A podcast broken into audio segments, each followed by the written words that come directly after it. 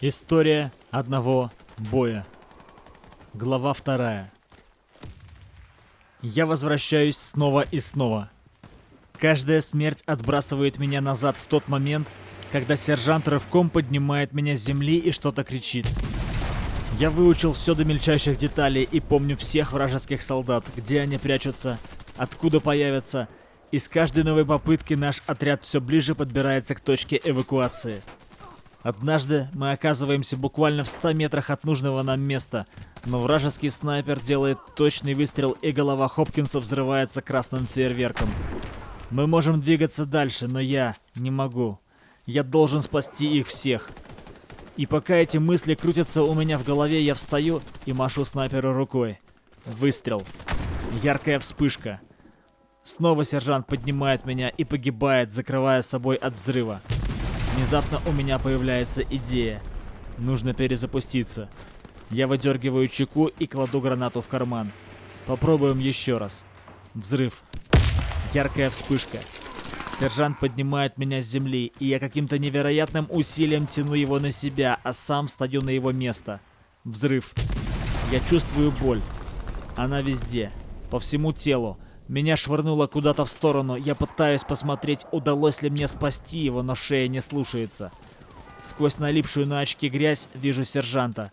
Он жив и ползет ко мне. Пытается нащупать пульс.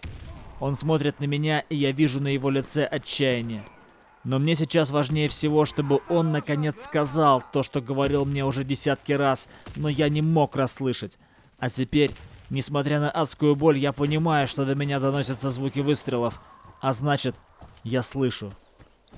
«Сержант!»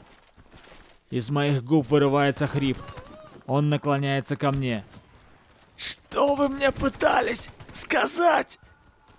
Чувствую, что сейчас отключусь. Нет, держаться. Я должен услышать.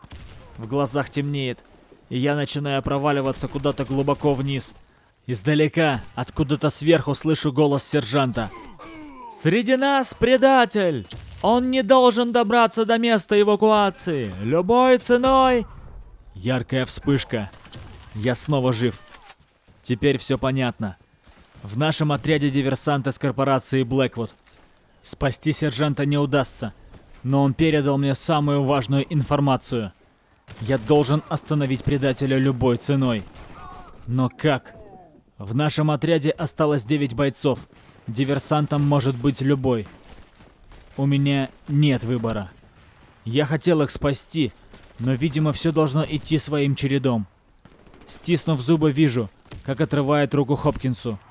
А потом наблюдаю за тем, как Джейсона расстреливают из дробовиков. Наш отряд двигается дальше.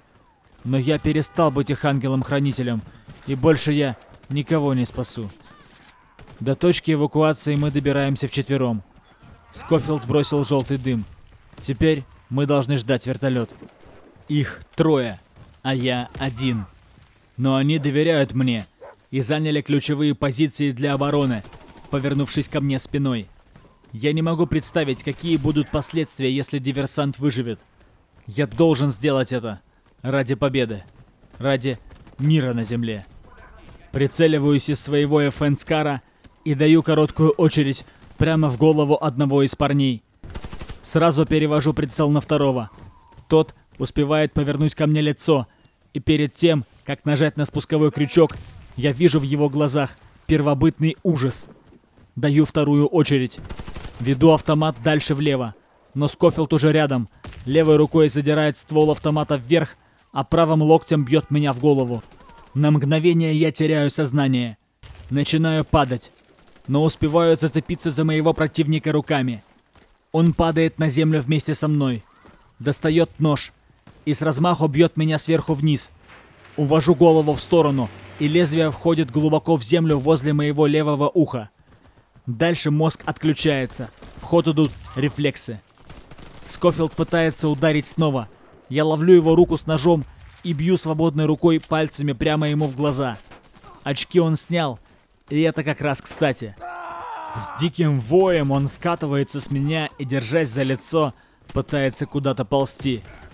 Я наваливаюсь на него сверху, обхватываю локтевым сгибом его шею и начинаю душить. Прости, Скофилд. Но диверсантом мог быть и ты.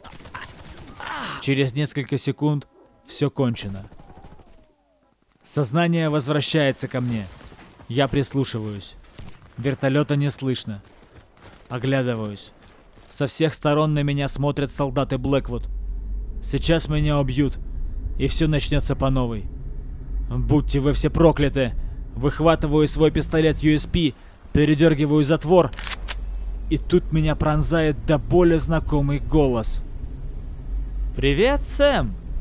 Ты меня помнишь?» «Все в порядке, ребята. Это побочный эффект. Он придет в норму через какое-то время». Я оборачиваюсь и вижу перед собой высокого человека в темно-синем костюме. Все вокруг стоят, не шевелясь, и даже не подняли оружие, когда я схватился за пистолет. Да что, черт возьми, происходит? Сэм, успокойся. Все кончено. Ты герой. Внезапно в моей голове начинают проноситься какие-то картинки. Светлые волосы, красный галстук. Я, кажется, помню его. О Оберон? Я не знаю почему, но мне кажется, что этого человека зовут именно так. Ну вот видишь, Сэм, все хорошо. Скоро к тебе полностью вернется память. Наша корпорация потерпела ряд серьезных поражений, но наши ученые смогли создать новое оружие. Проблема была в том, что все добровольцы погибали, так как не могли вынести нагрузки, ведь это оружие вживлялось им в мозг. Мы знаем друг друга с детства, Сэм, и ты всегда был умнее меня. Но я не хотел, чтобы ты принимал в этом участие. А ты настаивал. Помнишь, ты сказал мне Оберон. Если не я, то кто? И смотри, ты оказался прав. Твой мозг выдержал. По нашим данным, ты перемещался назад 43 раза. Это феноменально, Сэм. До тебя никто не выдерживал и одного раза. Теперь Благодаря твоим генам мы сможем создать сотни таких же солдат, как ты. Ты понимаешь, что теперь будет? Блэквуд одержит победу в этой войне, и мир изменится к лучшему. Как мы всегда и мечтали. Ведь так, Сэм? Сэм, ты слышишь меня? Меня трясет. Я и есть диверсант. Я убил их всех. Они погибли из-за меня. Память вернулась еще не полностью, но я вспоминаю, что чип, вживленный мне в голову, связан с моим шлемом, который активирует перемещение назад, как только получает критическое повреждение или когда мой организм перестает подавать признаки жизни. Я расстегиваю крепление и снимаю его с головы. Подношу пистолет к виску. «Сэм, постой!» Ты наше спасение! Ты ключ ко всему!» Но я больше не слышу его. В моей голове проносятся лица Джейсона, Хопкинса, которые идут в бой рядом со мной, плечом к плечу. Лицо сержанта, которое кричит мне что-то, опять беззвучно, но я уже знаю, что. Багровое лицо Скофилда, которого я душу. Простите меня. Я не знал. Но этого больше не повторится. Указательный палец нажимает на спусковой крючок. Выстрел. Темнота.